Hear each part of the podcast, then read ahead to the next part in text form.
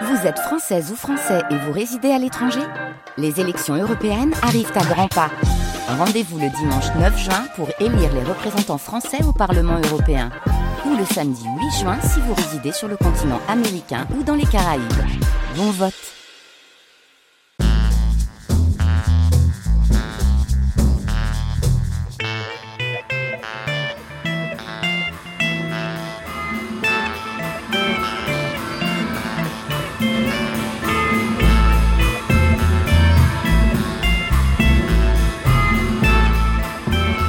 suite dans les idées, Sylvain Bourmeau.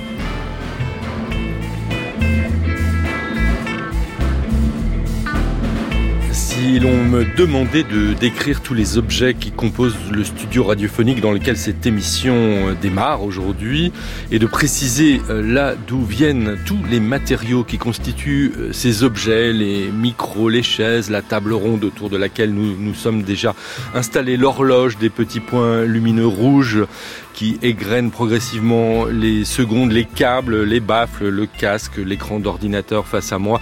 Enfin bref, vous l'avez bien compris, je serais euh, bien en peine de, de, décrire euh, et de sourcer tout ça. Mais il y a des gens qui euh, ont décidé de vivre dans des environnements dans lesquels, certes, ils ne sont pas capables de décrire tout cela, mais un maximum de choses, disons. Et Geneviève Pruvot est allée à leur rencontre. Ça donne un livre dont nous parlons aujourd'hui à la suite dans les idées, la subsistance au quotidien. Elle est l'invitée de l'émission cette semaine.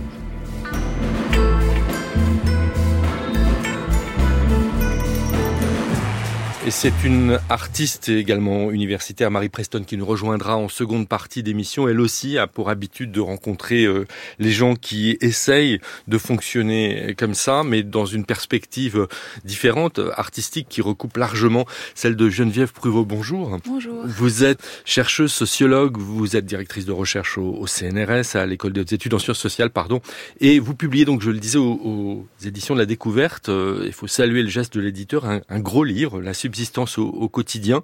Compter, C-O-N-T-E-R. Ce qui compte, c'est O-M-P-T-E. On va revenir sur la forme de ce livre qui est assez particulière et, très intéressante. Mais avant cela, commençons euh, par euh, ce qui constitue votre, votre terrain d'enquête, une enquête euh, singulière et en même temps, on a envie de dire classique au fond pour, pour les sciences sociales. Comme je le disais, vous êtes allé à la rencontre de ceux que vous avez choisi d'appeler alternatifs faute de mieux, parce qu'en fait, différents mots, étiquettes sont régulièrement utilisés. Elles visent ces étiquettes à désigner euh, un certain mode de vie, on va dire, des choix qu'ont fait des gens. Et c'est pas récent, c'est pas des phénomènes de mode, c'est des choses un peu, un peu longues. Certes, on a le sentiment que ça s'accentue peut-être euh, ces dernières années. Pourquoi avoir choisi ce mot d'alternatif et comment qualifier ce mode de vie, Geneviève Pruvot Oui, bah en fait, les années 70 avaient leur terme avec les hippies. Aujourd'hui, on pourrait parler de néo-hippies. Et en même temps, ce qu'on on assiste à une efflorescence de termes. Alors, il y en a qui vont parler de décroissant, de sobriété, d'autonome, euh, de zadiste aussi. Voilà, il y a tous ces termes qui circulent. Et en fait, peut-être à retenir c'est qu'il n'y a pas de terme justement comme hippie et que l'avantage d'alternative, c'est qu'on peut lui mettre des adjectifs. Donc moi, c'est les alternatives écologiques en zone rurale pour euh, voilà décrire euh, l'enquête multisite que je mène depuis dix ans, au sein de laquelle j'ai décidé d'isoler un échantillon particulier. Alors il y a un mot clé, on le retrouve dans, dans le titre, et c'est le premier mot du titre, enfin le deuxième mot du titre du livre, c'est le mot de subsistance, parce que c'est ça qui caractérise au fond euh, principalement le choix ou les choix qu'ils font au quotidien. Oui, tout à fait. C'est-à-dire que ce sont euh, une population qu'on pourrait appeler écolo du quotidien, mais qui a pour caractéristique de mettre en œuvre euh, des cycles de subsistance, donc qui sont en prise aussi avec un milieu de vie, des matières euh, vivantes, et euh, dans une perspective à la fois paysanne et artisanale, donc néo-paysanne ou néo-artisanale, parce que tous, enfin voilà, selon les trajectoires des uns et des autres. Et donc cette subsistance, elle ne touche pas que la question agricole, mais c'est aussi construire différemment, vivre dans d'autres types d'habitats comme l'habitat léger. C'est aussi euh, prendre en soin une éducation euh, alternative. On pourrait y revenir avec ce que, avec euh, les expérimentations de, de Marie Preston. Et c'est aussi faire groupe autrement, faire collectif autrement. Ces gens, vous êtes allés à leur rencontre dans différents endroits en fait mm. du pays avant de décider de porter un, zoom particulier sur euh, ce que vous appelez une, maisonnée. Euh, vous allez nous expliquer ce que vous entendez euh, par là, mais le fait d'avoir regardé différents types d'expériences dans différents endroits géographiques avec des gens qui ont des caractéristiques différentes d'âge, par exemple, ou de, de, de métiers précédents, de trajectoires de vie, au fond, vous a permis sans doute de mieux comprendre ceux vers lesquels vous avez après choisi d'orienter votre regard. C'est vrai que moi, voilà, avec mes outils de sciences sociales, je commence par faire des récits de vie, faire un tour de France, collecter euh, beaucoup euh, d'expériences distinctes avec euh, des niveaux d'engagement municipaux, collectifs, situations pacifiées, situations en lutte, voilà. Et puis toujours avec une question qui était mais la subsistance au quotidien, comment c'est possible? Et donc à un moment donné, je me suis dit par mes outils d'observation segmentée ou de ou d'entretien, je n'arrive pas à capter une journée, par exemple, qui est quand même assez difficilement figurable quand on vit pas ce mode de vie. Et donc j'ai décidé d'utiliser une, autre méthode qui s'appelle, enfin qui complète les autres, hein, qui est la monographie, qui est, on est fait beaucoup en études rurales, euh, en, en sciences sociales aussi. Et mais là, je poussé un peu loin l'exercice parce que j'ai fait une monographie d'un groupe, mais dans ce groupe, j'ai pris deux personnes et qui vivent dans une petite, une micro maisonnée, on pourrait dire. C'est un terme que les anthropologues connaissent bien, qu'ils ont identifié, qui est très distinct de la famille. Et ça, j'insiste beaucoup là-dessus. Conceptuellement, c'est très important. La famille, c'est des personnes apparentées. Et là, le mode de regroupement, c'est pas forcément le fait d'être apparenté, euh, même s'il y a beaucoup de personnes apparentées, euh, mais c'est surtout le fait de partager la subsistance commune dans un lieu, pour un lieu, par un lieu, avec toutes les entités du lieu. C'est habité, euh, en fait. C'est habité quelque part. Et donc, c'est un principe de cohabitation. Et, cette forme-là, je l'ai trouvée aussi bien Notre-Dame-des-Landes sur une zone à défendre que dans ces micro-maisonnées néo-paysannes de gens qui vivent en couple. Il semble vivre en couple avec seulement des êtres humains, mais enfin, pour moi, ça dépend comment on met la focale. C'est-à-dire si on ajoute la cinquantaine de poules, les deux vaches, les douze ruches, les quatre moutons, les chèvres, et tous les outillages, ça commence... Sans compter les objets, c'est ça. Sans compter tous les objets, ça commence à faire une maisonnée très remplie, oui au fond, ces, ces gens euh, que vous avez choisis, avec lesquels vous avez euh, cohabité euh, pour mener cette enquête, sur mm. des périodes, on va revenir à la, méthode que vous avez mise en place.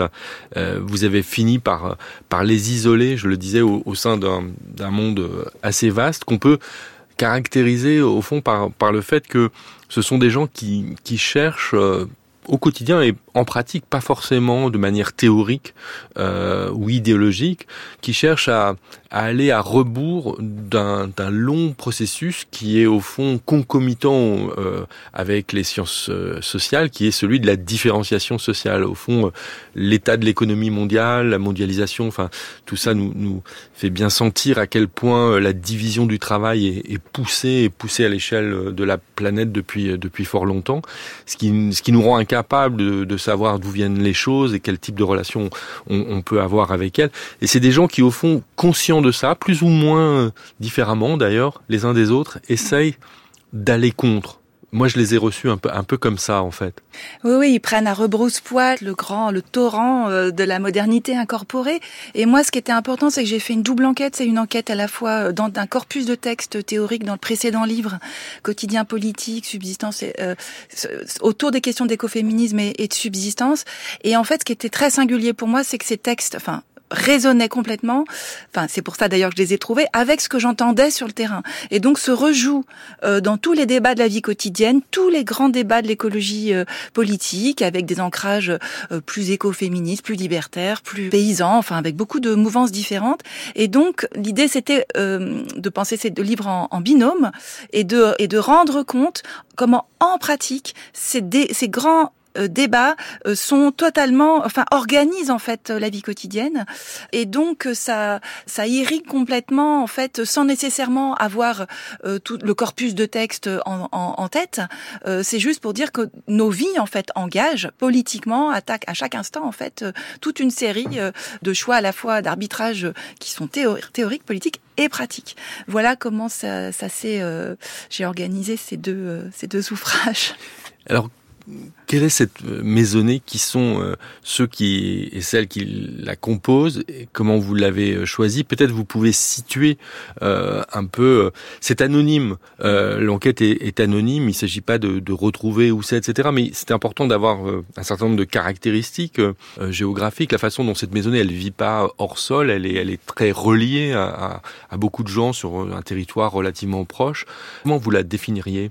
Alors, c'est à la fois des personnes, on va dire, euh, ordinaires, mais dans les alternatives écologiques euh, rurales que j'ai explorées, et en même temps qui concentrent à L2 un nombre de postes d'activité qui qui est quand même assez important. Et donc tout le monde n'a pas ce niveau de concentration de euh, savoir-faire boulanger, savoir-faire euh, oui, parce qu'ils sont euh, boulangers, ils sont boulangers et paysans. Et donc pour moi tous les deux sont boulangers et paysans, ils travaillent à quatre mains. Même si officiellement il y en a un qui est boulanger et l'autre et l'autre voilà, les statuts ensuite se répartissent mais ils travaillent véritablement ensemble même si c'est plus compliqué que ça, ils ont chacun aussi leur poste. Et donc ils sont à la fois dans un travail qu'on pourrait qualifier à domicile mais donc ils semblent être sur leur terrain, euh, leurs hectares, mais en même temps ils vivent en synergie complète avec un groupe de copains avec lesquels ils ont partagé des moments de vie importants sur un champ collectif euh, dans une expérience précédente. Et en fait, moi ce qui m'intéressait, c'était les liens euh, rhizomatiques en fait indissolubles avec lesquels cette expérimentation qui ne semble être le fait que de deux personnes est en fait le résultat d'une entraide très forte, à la fois avec des, des copains alternatifs, des voisins qui ne sont pas forcément alternatifs, des gens du coin, donc, que j'ai aussi qualifié les bio du cru, et puis aussi de la, famille, qui est pas si loin. Et cette particularité, euh, la particularité de ce groupe, c'est aussi pour saper un peu les, les stéréotypes qui parcourent sur des néo-ruraux venus de la ville et puis qui découvriraient un territoire, c'est qu'ils viennent du coin. Voilà, c'est pas des personnes euh, venues d'ailleurs. Comment ont-ils atterri là? Bah, Leurs parents ont déjà atterri là. C'est en fait ils sont là euh, et ils ont leur trajet socio Enfin, mais ça c'est un point commun avec plein plein d'alternatives écologiques que j'ai rencontrées. C'est d'avoir fait un grand voyage euh, dans les pays du Sud notamment, pas avec une perspective euh, néocoloniale de nous leur apprenons la mode, mais au contraire d'apprentissage euh, de ces gestes Donc c'est ce comparatisme au fond pratique qui, qui les a un peu transformés. Voilà, qui dire on peut vivre sans le monde de la production-consommation dans des sociétés d'abondance, donc pas du tout un regard misérabiliste. Est-ce que je continue à vivre dans les pays du Sud où je j'essaie de faire avec les moyens du bord dans les sociétés post-subsistance et anti-subsistance dans les pays du Nord? Et donc se réinstaller à l'endroit où on a grandi, c'est une des spécificités de ce groupe de Valonde. Mais il y a toujours ce, ce lien très fort parce que c'est des populations qui pensent à la fois avec les gens du coin, les proches, mais aussi avec les pays du Sud, dont ils ne souhaitent pas reconduire l'exploitation au motif qu'il serait invisible et qu'ils construiraient euh, à bas bruit euh, notre progrès euh, en nous fournissant tous les équipements. Hein. Donc c'est comment se déprendre de cette mondialisation de la consommation sans non plus tout réinventer, puisque la chaîne des métiers artisanaux, de toute manière, a été interrompue. Donc ils peuvent pas, c'est pas de l'autarcie. Hein. Alors vous parlez de ce grand voyage qui est un élément important d'une socialisation, mais quand même tardive. Est-ce qu'il y a des choses qu'on peut repérer plus tôt dans leur socialisation qui permettraient d'expliquer aussi ce choix? Alors tout à fait. Et, là, il y a quelque chose autour de la socialisation à la vie rurale qui est très important. Moi, j'ai fait des voilà des des calculs enfin de combien euh, viennent ont des parents agriculteurs, des grands-parents agriculteurs. Il y en a plus que la moyenne en fait euh, nationale, donc, et qui ont vécu par ailleurs à la campagne. Ça aussi, ça, ça pèse. Et donc, ce n'est pas un retour à la campagne. C'est peut-être une autre campagne, mais il y a une connaissance quand même de la sociabilité rurale, puisque effectivement, l'entraide qui est réactivée par les alternatives se fonde aussi sur euh, des pratiques anciennes, des pratiques anciennes et toujours en, oui qui existent, qui existent toujours dans, dans les campagnes. Donc ça, c'est un autre point décisif. Alors, vous avez euh, donc euh, choisi de, de, passer du temps avec euh, avec ces, ces, deux personnes et leur entourage, mm. au sens le, le, plus large du terme. Et vous l'avez fait d'abord de manière classique. vous parliez de monographie en réalisant une, une ethnographie, mais en, poussant au bout finalement cette, cette technique c'est vrai que quand, quand, on a déjà fait de l'ethnographie soi-même, on est, on est souvent saisi par une sorte de, de, vertige. Au fond, on se dit mais, mais comment, mais comment je peux tout saisir? Comment, comment je peux être sûr de rien rater? Et, et, donc pour lutter contre ce vertige, on a tendance à vouloir euh, tout écrire ou enregistrer ou, ou filmer. Désormais, euh, c'est mm. plus facile qu'autrefois. Et voilà, vous, vous êtes euh, parti dans, dans une écriture frénétique au fond de, de, de tout ce qui vous entourait. Oui, j'appelle, j'ai dit que c'était une expérimentation euh, graphomaniaque. Et euh, le livre s'en fait l'écho, euh, puisque euh, je suis arrivée sur le terrain avec une méthode d'enquête qui a été forgée par Alain Cotreau. Et donc on a un atelier d'ethnocomptabilité, donc ce, ce, dans lequel, sur différents terrains, nous avançons les uns les autres en ajustant cette méthode à chaque terrain d'enquête qui est différent. Euh, mais qui part du principe qu'il faut compter ce que les gens comptent et compter ce qui compte. Et donc, on inclut des éléments de quantification ordinaires en se disant que les personnes ont un, un monde de référence avec lesquels ils évaluent en permanence leur action par rapport à d'autres et que la question de la circulation des matières, leur prix, leur provenance, d'où ça vient, pour caractériser des populations dont l'enjeu est d'être, comme ils disent, locavores, c'est-à-dire de vivre en circuit court, c'est évidemment ce genre d'arbitrage qu'ils ont sans cesse en tête, sauf que je peux pas être dans leur cerveau. Donc même s'ils sont très bavards et qu'on peut discuter et ils expriment euh, ce, souci-là. Et donc on a mis en œuvre une expérimentation ensemble qui est de les pister à la trace, minute par minute, kilomètre par kilomètre. Je consigne tout ça, les verbatims, ce qu'ils me racontent, mais aussi on fait des séances entières euh, d'inventaire où ils me donnent les prix, les provenances. Et d'emblée, je savais que je ferais trois restitutions de ce matériau qui était proliférant et très riche. C'était un récit pour rendre palpable, visible, sensible, le trajet, les déambulations quotidiennes, comment ça, on arbitre tout ça euh, de façon euh, concrète. Donc, mais en, en maximisant ce qu'on pouvait dire sur une journée. Donc, c'est 200 pages pour 9 jours. C'est un peu le contraire de ce qu'on fait en ethnographie. On prend oui, c'est ce que j'allais dire. D'habitude, les anthropologues, vont, les ethnologues vont, vont, passer des années et des années sur sur un terrain. Les notes sont éparses. Enfin, sans doute on en dit beaucoup, mais ce qu'on retrouve dans les mm. livres, en fait, c'est vraiment un choix, une sélection très. c'est un petit peu les, les bonnes phrases phrases, on dirait, mhm. euh, ou les petites phrases.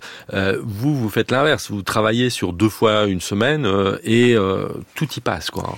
Alors j'ai fait plus de séjours, j'ai fait des entretiens, je reviens, mais le projet narratif, c'est vraiment, surtout qu'ils sont deux, donc je peux pas les suivre les deux, donc faut faire des restitutions.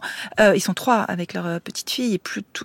Mais mais mais c'était aussi de rendre compte ces fameux, ce qu'on dirait les les temps creux, euh, mais qui sont pas creux en fait. La quotidienneté, elle elle, elle n'est pas faite que de temps forts dont on se souviendrait et que la mémoire étant sélective. Donc moi, je suis une scribe et une scribe qui doit en plus donner à lire un mode de vie qui n'est pas familier à tout un lectorat. Donc je suis obligée, j'ai pris des photographies, je suis suis obligée donc de, de faire plus de descriptions que dans d'autres, peut-être dans d'autres terrains plus familiers. Et ensuite, ils savaient, et nous savions que nous allions produire le même récit, mais d'une façon chiffré et avec des inventaires. Donc il y a 60 pages de tableaux et je remercie mais tellement infiniment euh, toute la maison d'édition euh, d'avoir accompagné ce travail de, euh, de, Oui, parce que bon, je, je pour commencer, le livre est très très impressionnant. Il fait il fait alors j'ai pas regardé exactement le de plus presque 500 pages mm. et en fait il est composé de en trois parties. Une première partie qui est comptée au sens du récit, faire mm. vous raconter ce mm. que vous avez observé Ensuite, compter, cette fois avec les chiffres et des tableaux. Donc il y a une partie conséquente de juste de tableaux. Enfin, je dis mm. juste. En fait, ces tableaux sont euh, extrêmement riches, euh, denses. Ils ont dû être euh, complexes à, à élaborer, à, à, remplir. On va, on va revenir sur tout ça. Et puis enfin, il y a une partie qui est sans doute la plus classique. On peut se dire qu'un un éditeur qui est pas aussi courageux vous aurait encouragé à, à, ne, à ne publier que celle-là, c'est-à-dire une partie d'analyse plus classique de sciences sociales, au fond, qui s'appuie sur les deux premières parties pour proposer des hypothèses, des, des, des explications. Donc donc d'où l'idée euh, qui est présente dans, ce sous-titre, compter ce qui compte, puisque il y a les deux manières de compter dans votre livre en fait.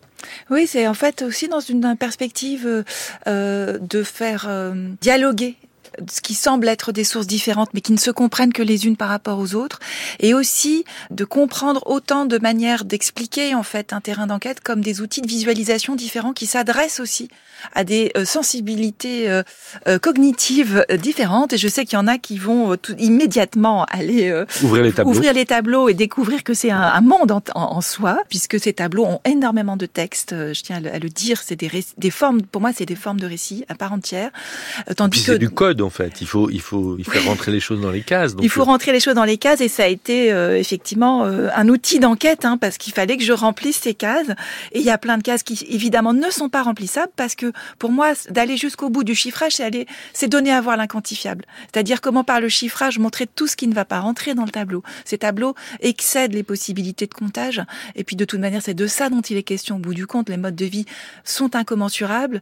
La matérialité des existences n'est pas pistable, n'est pas traquable. C'est le capitalisme et l'industrialisation qui essaient de faire ce travail de mise en case. c'est le paradoxe. On pourrait vous dire, mais pourquoi vous voulez à tout prix mettre en chiffres, mettre en tableau précisément l'activité de gens qui fuient ce monde qui est celui de l'évaluation euh, permanente avec des, des critères chiffrés, de gens qui essayent pas de, de prendre en considération la complexité, l'humanité euh, des, des dimensions. Ben en fait, c'est aussi un reclaim du chiffrage ancré, situé dans ce qui compte pour les gens. C'est vraiment le principe de l'ethnocomptabilité, c'est pas de partir hors sol avec une grille universelle, mais de voir la manière dont eux ils conçoivent, euh, il et elle conçoivent le monde, et à partir de là, c'est euh, et bien évidemment qu'un agriculteur, euh, il doit, il a des kilos en tête. En fait, c'est un art de la précision. C'est pas parce qu'il y a des comptages à la louche que c'est pas précis, et parce qu'en fait, il y a de la vie d'être vivant en, jeu. Et donc, euh, si on change pas de parcelle au beau moment, les vaches, elles ont plus rien à manger.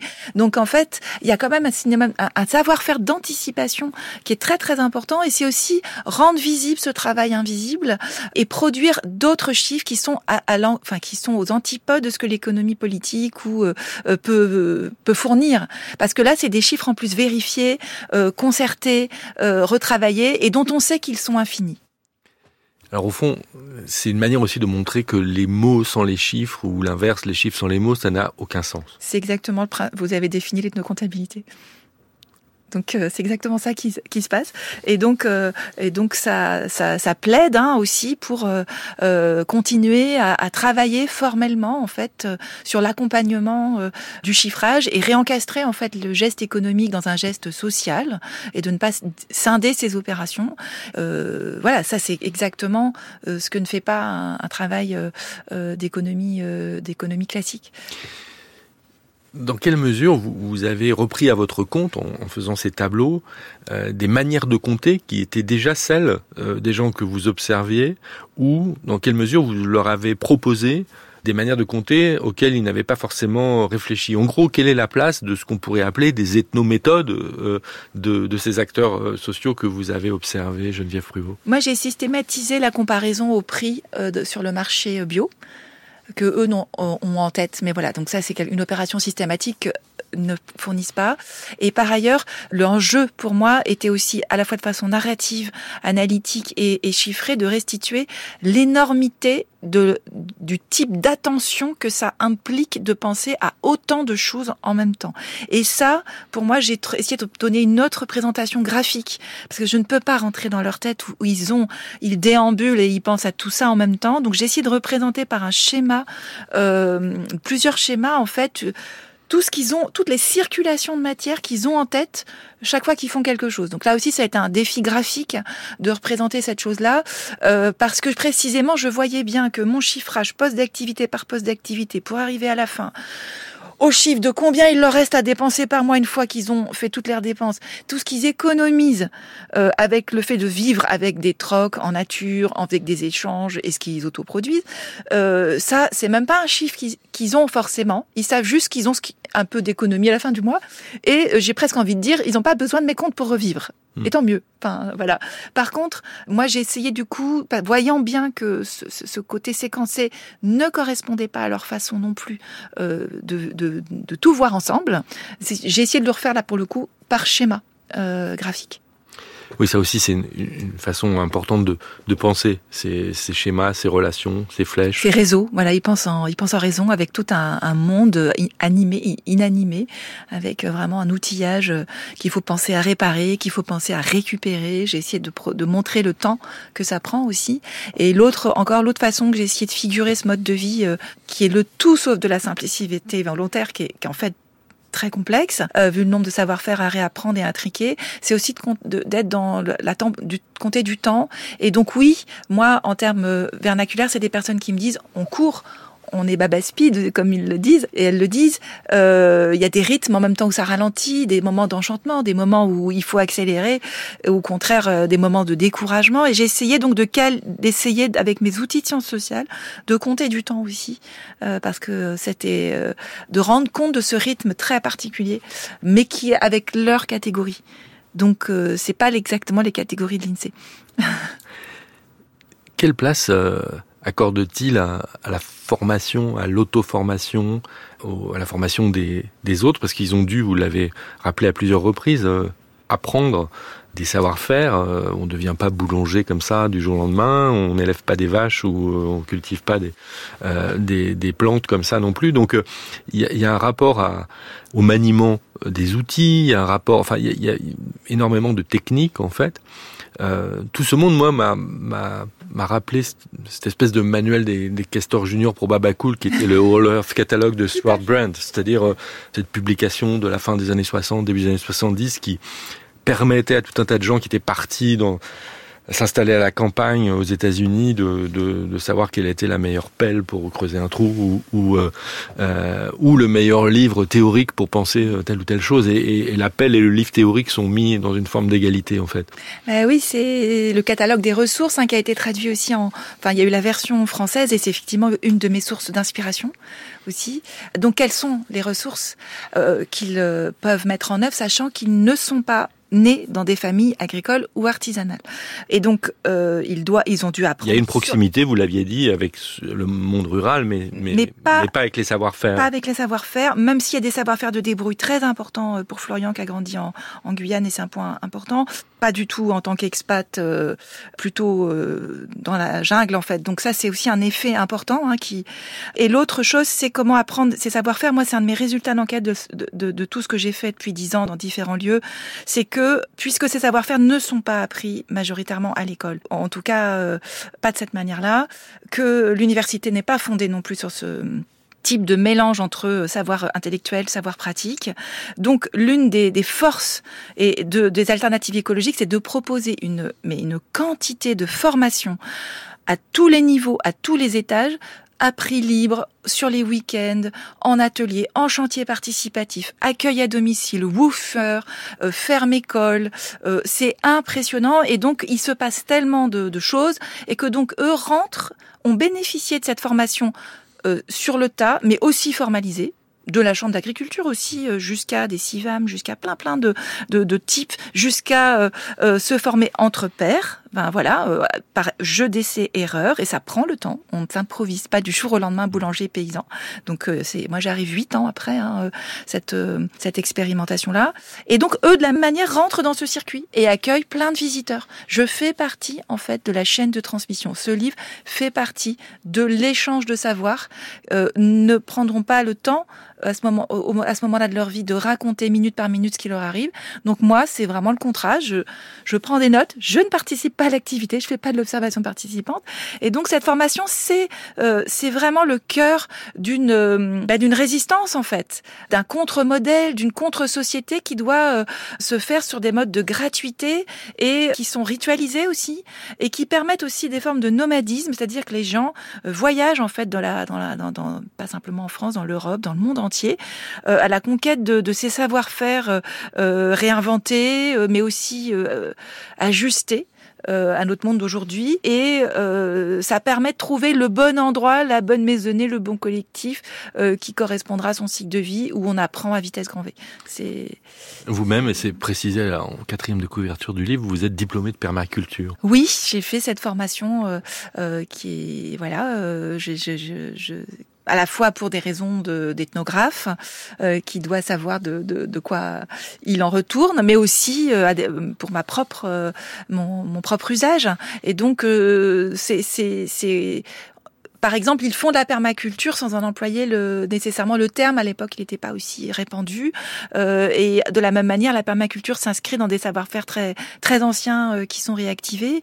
Et donc, c'est une politique de la parcelle. Enfin, c'est ça aussi. C'est-à-dire que la permaculture a pour, euh, euh c'est voilà, le jardin. Euh, comment faire le, des assortiments d'activités sur des petites surfaces dont on va maximiser les possibilités.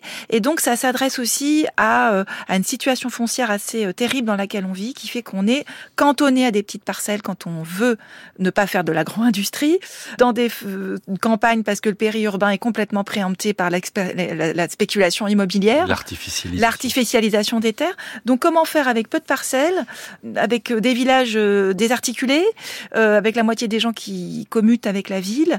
Et donc c'est vrai que la permaculture, c'est à, à, resituer dans ce temps historique-là. Et donc eux, ils, ils, essaient de pousser en fait ça, en essayant d'acquérir parcelle par parcelle des Ce que vous appelez la politique de la parcelle. Oui. On continue à parler de, de subsistance, de maisonnée, de, de, pain aussi avec Marie Preston dans la deuxième partie de l'émission. C'est après un extrait d'un album à venir qu'on ne connaît pas. On ne connaît que ce morceau, un album très très attendu euh, de Beth Gibbons, qui était euh, l'une des deux personnes et la voix de Portishead, Floating on a Moment. La suite dans les idées, Sylvain Bourmeau.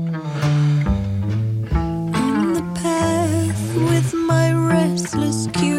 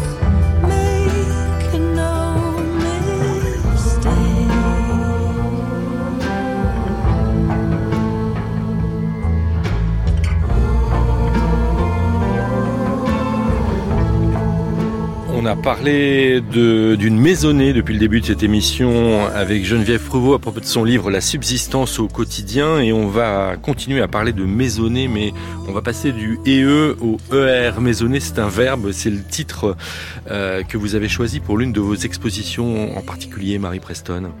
Euh, oui, maisonnée, c'est le terme que j'ai choisi pour euh, une résidence qui euh, a lieu en ce moment à la MJC de, de Montbard en, Bourgogne.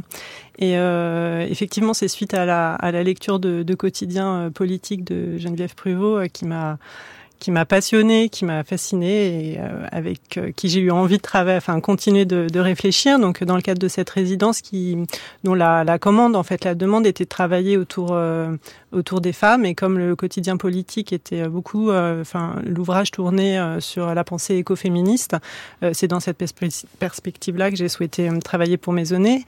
Et effectivement, donc Maisonnée, c'est euh, à la fois euh, ce verbe qui, que j'ai choisi d'employer pour travailler sur la question de la subsistance dans cette ville-là et interroger euh, bah, les modes de subsistance qui existent aujourd'hui Alors, euh, les personnes que j'ai rencontrées ne sont pas des alternatifs, euh, mais euh, mais en même temps, voilà, comment aujourd'hui essayer de, bah, de par l'art, de créer des, des, situations qui permettraient de bah, de construire ou en tout cas de, de renforcer ces, ces parentés pratiques dont parle Geneviève Pruvot?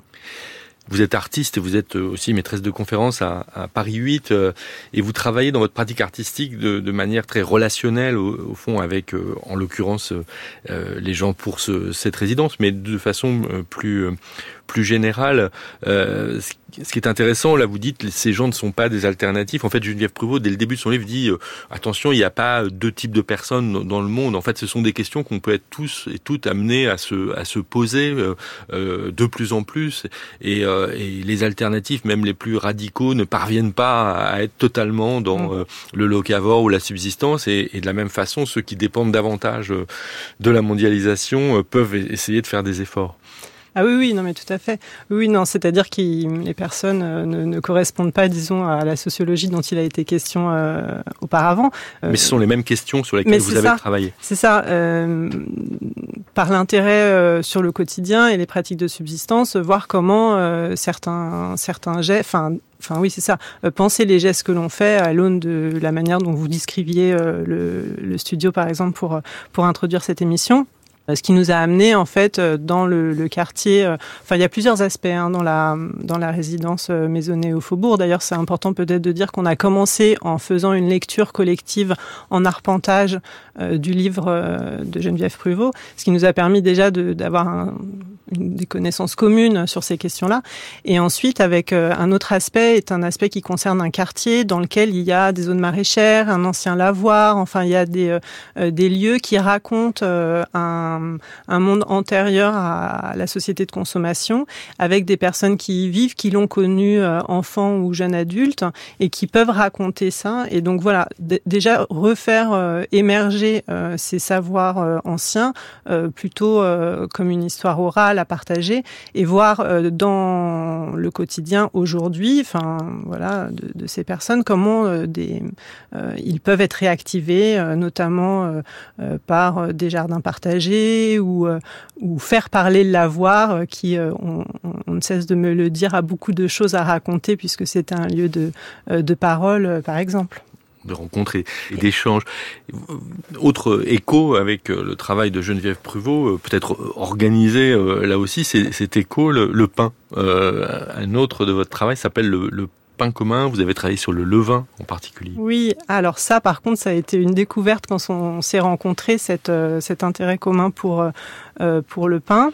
En 2018, euh, j'ai, euh, à l'invitation d'un centre d'art de Saint-Denis, euh, euh, été invité et décidé de travailler autour du, du pain. Un groupe s'est constitué euh, de huit personnes, euh, des femmes, qui, avec qui on a mené l'enquête sur les pratiques boulangères aujourd'hui plutôt en milieu urbain et en banlieue parisienne. On a donc ça se construisait en deux temps. Dans un premier temps, expérimenter ensemble, faire du pain, apprendre ensemble à en faire finalement, avec tout ce qu'on trouvait comme outils à disposition, et également rencontrer des professionnels qui avaient des pratiques de, boulangerie qu'on pourrait appeler des néo-boulangers boulangères, euh, qui travaillaient pour la plupart avec euh, du euh, levain naturel et qui également faisaient du pain avec des blés paysans.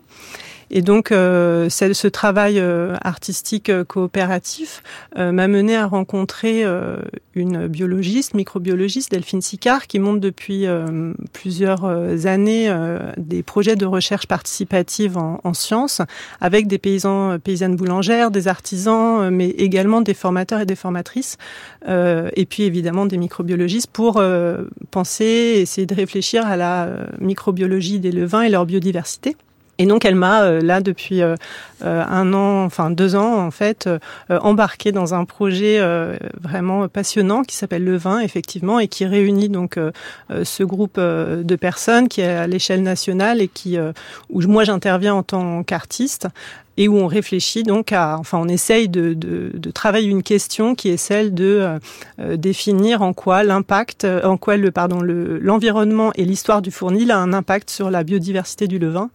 Et en fait, il y a quelque chose de l'ordre de la maisonnée, c'est-à-dire que le levain, il est, on sait que sa hum, spécificité microbienne vient des mains du boulanger, de la boulangère, mais également de son, de ses outils en bois. Mais on ne sait pas à quel point la, la maisonnée du levain s'étend au-delà du fournil. On ne sait pas s'il maisonne avec les chênes, les chèvres, les voitures en milieu urbain. Enfin, voilà, comment se constitue ce, ce ce, bah, ce, microbiote. Et donc voilà, ça c'est un aspect euh, du, du, travail artistique, mais il y a aussi tout un, tout un, enfin de recherche euh, aussi scientifique.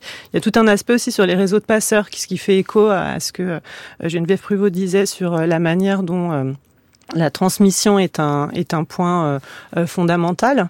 Euh, dans le projet, il y a aussi euh, la volonté de, construire un réseau de passeurs sur euh, l'expérimentation au fournil, sur les savoirs, euh, sur les savoir-faire et également les savoirs scientifiques développés pendant le projet. L'idée aussi de définir ce que c'est qu'un terroir boulanger et les typicités des pains. Euh, et enfin de, de, construire notre, notre co-gouvernance et nos créations collectives. Geneviève Pruvot, comment vous envisagez la, la place et le rôle des artistes dans ce type de, de connaissances au fond, parce que l'art apporte d'autres manières de connaître au fond euh, ce sur quoi vous, vous avez travaillé avec vos outils et méthodes qui sont euh, celles des, des, sciences sociales? C'est fondamental parce qu'en fait, euh, euh, en plus, on a une idée euh, parfois de ascétique ou alors euh, complètement politique, programmatique, euh, euh, dogmatique, qui est le contraire de, de, ces modes de vie qui sont dans l'expérimentation permanente et qui, de toute manière, euh, aussi sont dans des co-créations. Et je trouve que le travail de, de Marie euh, Preston est vraiment euh, exactement à cet endroit-là, euh, co-création de la transmission, mais co-création des matières. Et du coup, il y a aussi parmi les populations, enfin les alternatives, des, des artistes en fait, mmh. mais qui seront euh, du côté de la danse aussi, de la musique, euh, du théâtre et euh, et puis des arts plastiques aussi. Donc c'est une continuité en fait. On est boulanger, paysan, artiste. Enfin voilà. Et, et Marie Preston, mais voilà, et scientifique. Voilà. Et je trouve qu'on travaille dans cette, c'est l'inter disciplinarité ou, mm. ou, transmission en fait qui, qui mais, mais de façon très très concrète. Et ce qu'il y a de commun dans, votre euh, travail, je, trouve, c'est la, façon d'engager au fond euh, euh, ceux avec lesquels, alors soit ceux qu'on observe quand on est chercheuse, soit ceux qui sont normalement destinés à être les regardeurs des œuvres, si on reste dans une conception classique de l'art, Marie Preston. Ah oui, tout à fait. Ben, effectivement, c'est euh, en tout cas la spécificité de la manière dont je travaille depuis depuis bien longtemps, qui est de penser l'art en, en collaboration en coopération avec les personnes euh, rencontrées. Et il y a euh, une dimension euh, ethnographique dans ce travail artistique que j'avais découvert, renforcé grâce à la Maison du patrimoine oral de Bourgogne qui m'avait vraiment aidé à, à, construire tout ce rapport, par exemple, au, au collectage de récits de vie, à l'implication des personnes, à la dimension éthique, enfin là, qui participe de la discipline ethnographique et de l'art coopératif et de co-création que j'essaye d'ailleurs de, distinguer euh, euh, ce qu'on a fait avec euh, Céline Poulain et Stéphane Hiraud dans un livre qui s'appelle Co-création, les différentes modalités en fait de participation des personnes engagés, impliqués dans les processus de création.